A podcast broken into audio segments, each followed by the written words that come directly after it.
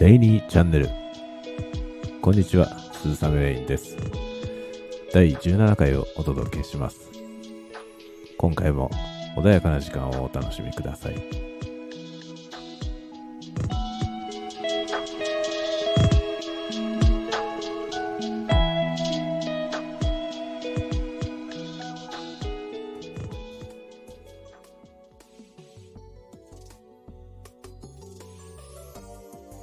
えー改めまして、こんばんは、鈴雨レインです。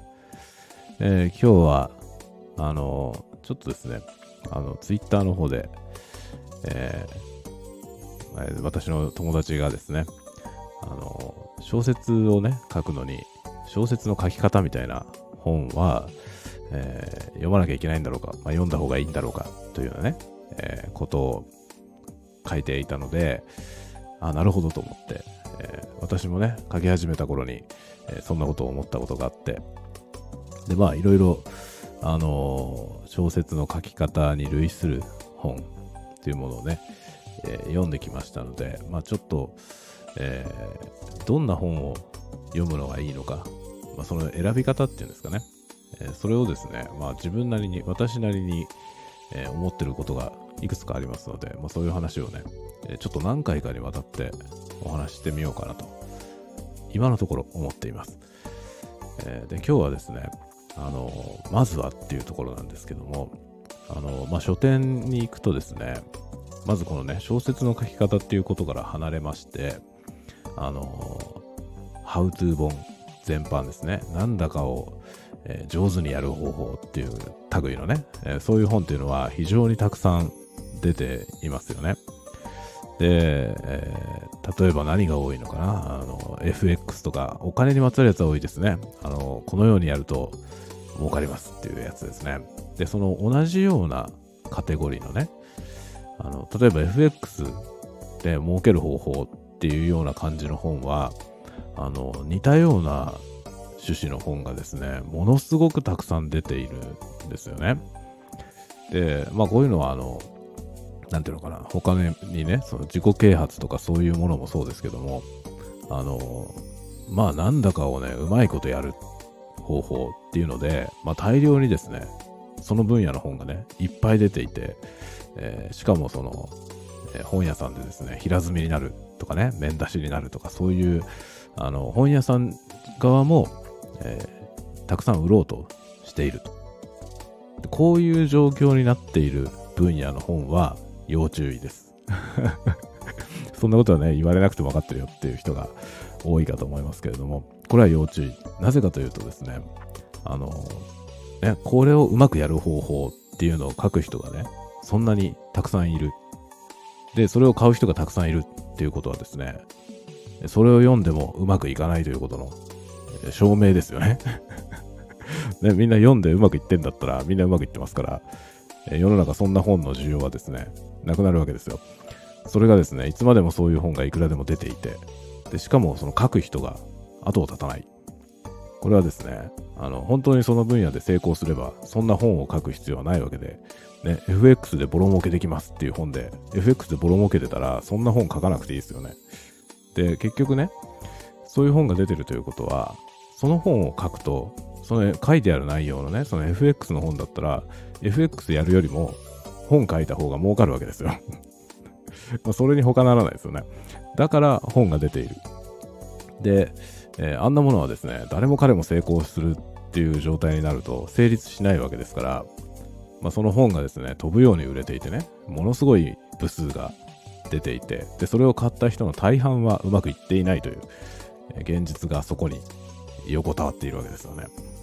で、こういうことになってますので、その、えーなんとかをうまくやる方法の本がですね、めちゃめちゃたくさん出ているっていう、そういう分野には、まあ、手を出さない方がいいであろうと 思いますね。で、まあ、翻ってですね、この小説の書き方っていう本、まあ、そのね、あの、その手の本を集めて、あの、コーナーを作っている本本屋さんもね、ありますので、まあ、ぜひ見に行ってみていただきたいと思うんですけれども、これがまたですね、非常にたくさん出ているんですね。あの、まあ、いろんな趣旨の本がありますね。小説の書き方はもちろんありますし、あのなんだろうな。えー、文学賞、新人賞とかですね、そういうものを、えー、受賞するための近道とかね、まあ、そんなようなことのですね、本は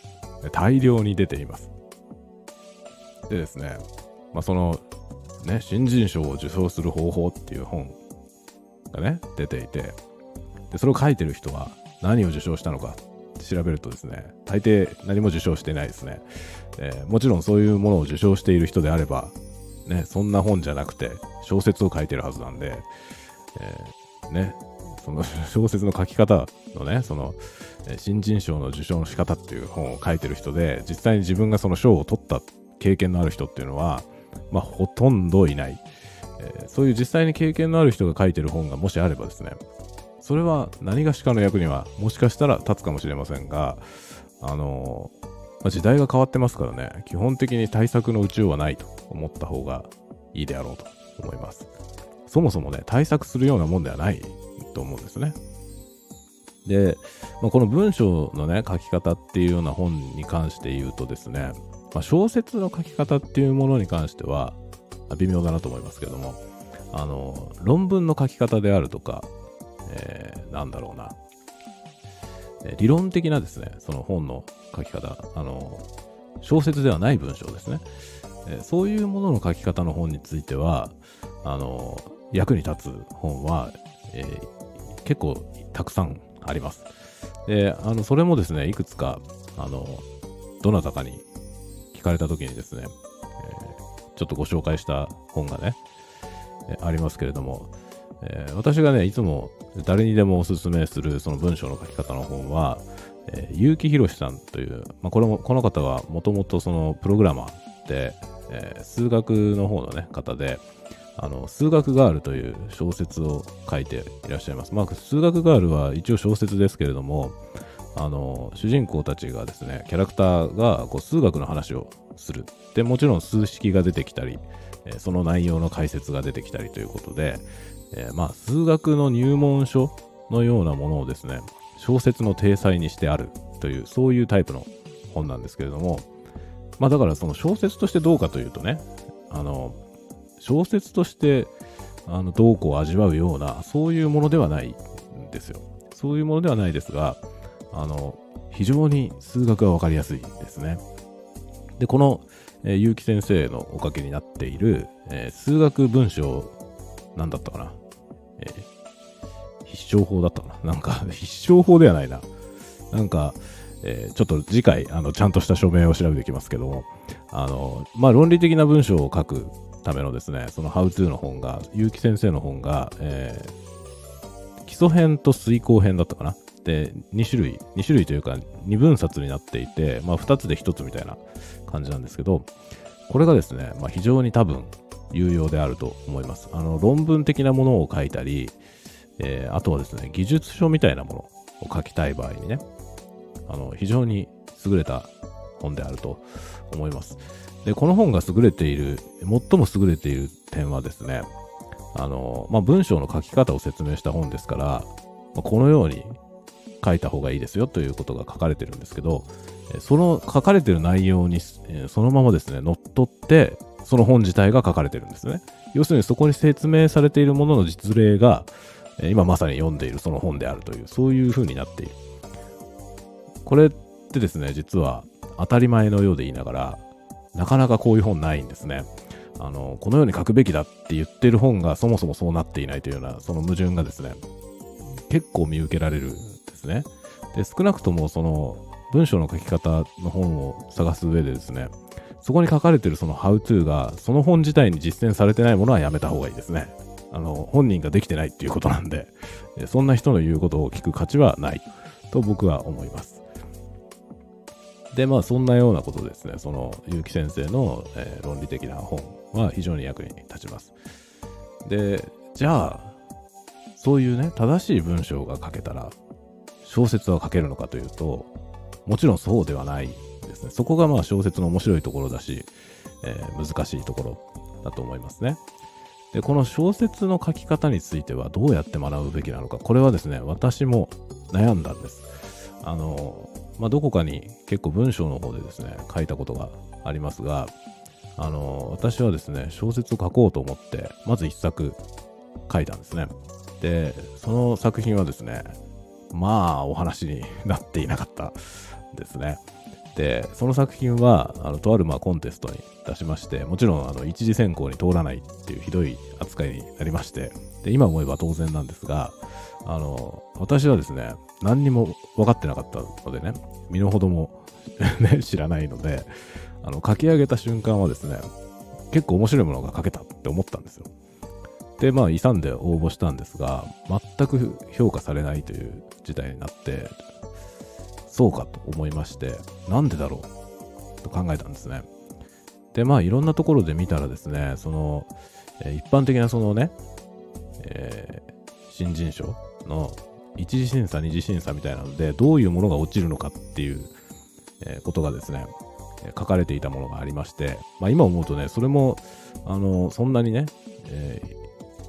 どの賞も全部こうであるっていう、そういうね、絶対的な指針ではないわけなんですけど、私はね、当時それを結構真に受けまして、まずそこにはですね、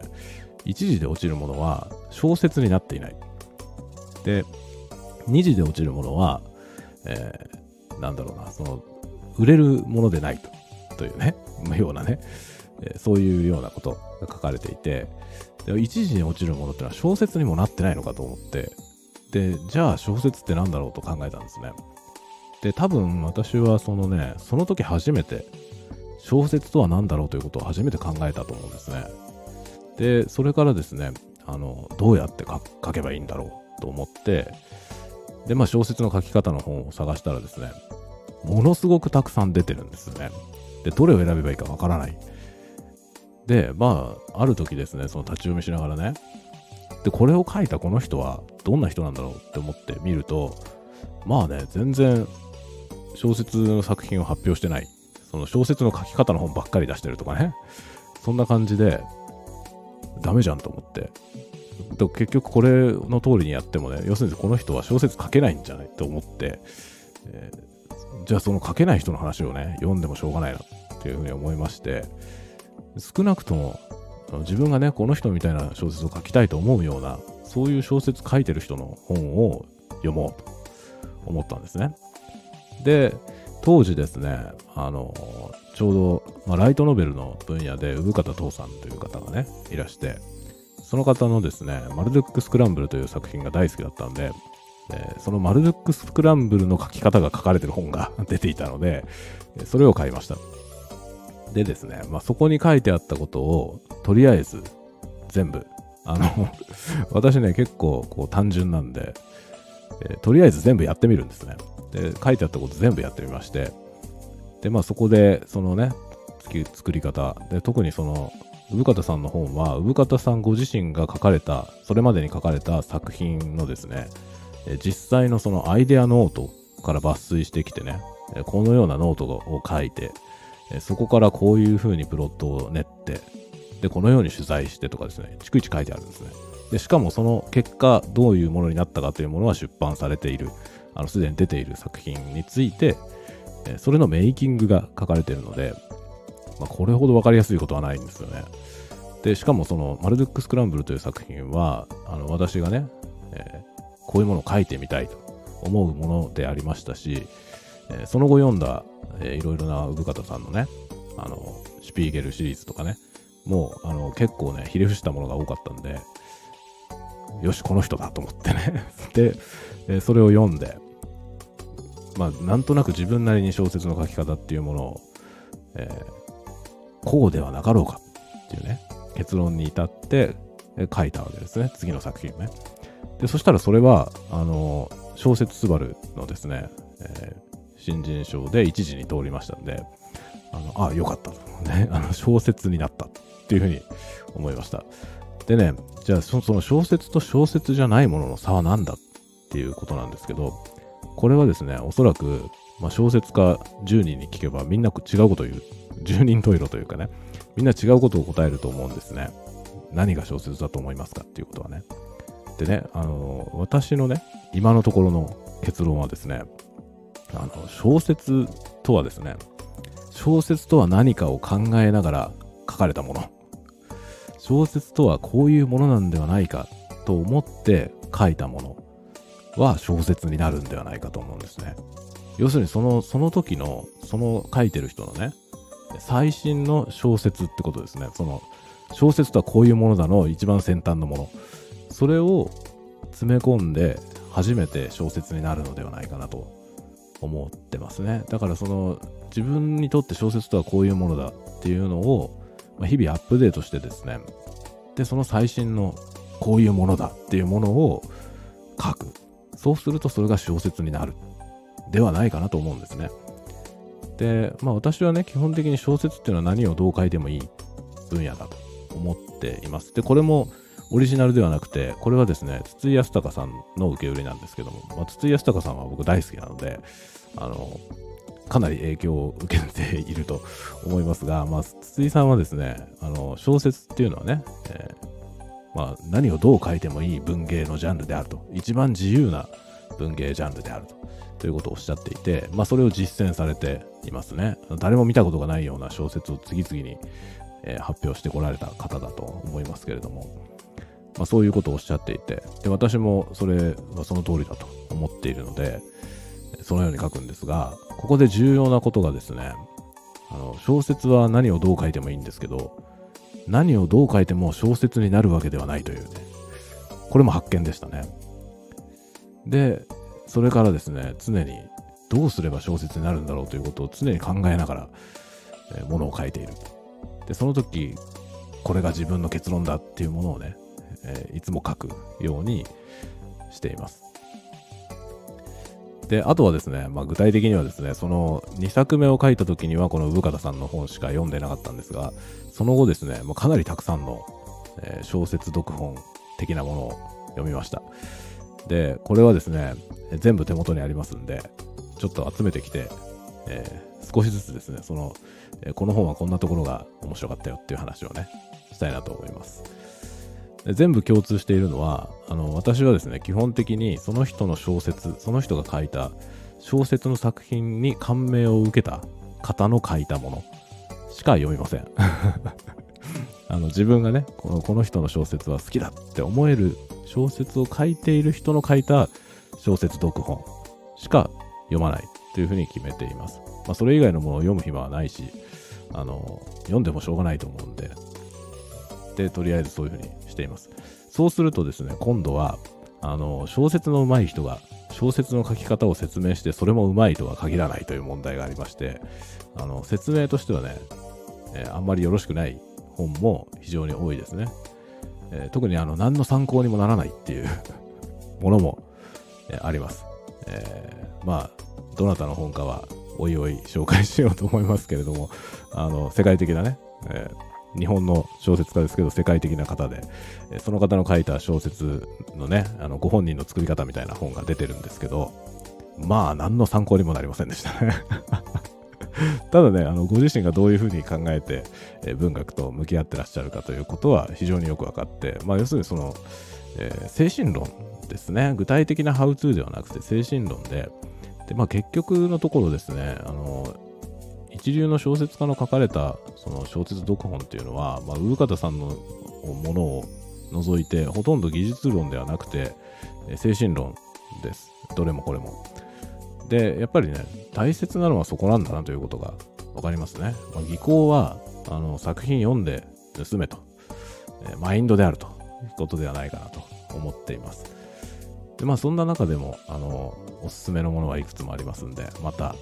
ご紹介していきたいなと思います。なんともう20分に差し掛かるので、今日はこのぐらいで終わりたいと思います。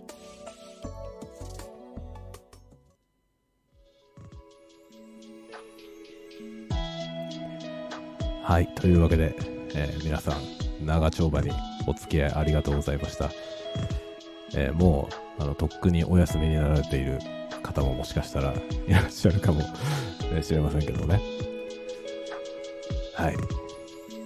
ではまた次回まで皆さんが穏やかな時を過ごせますように。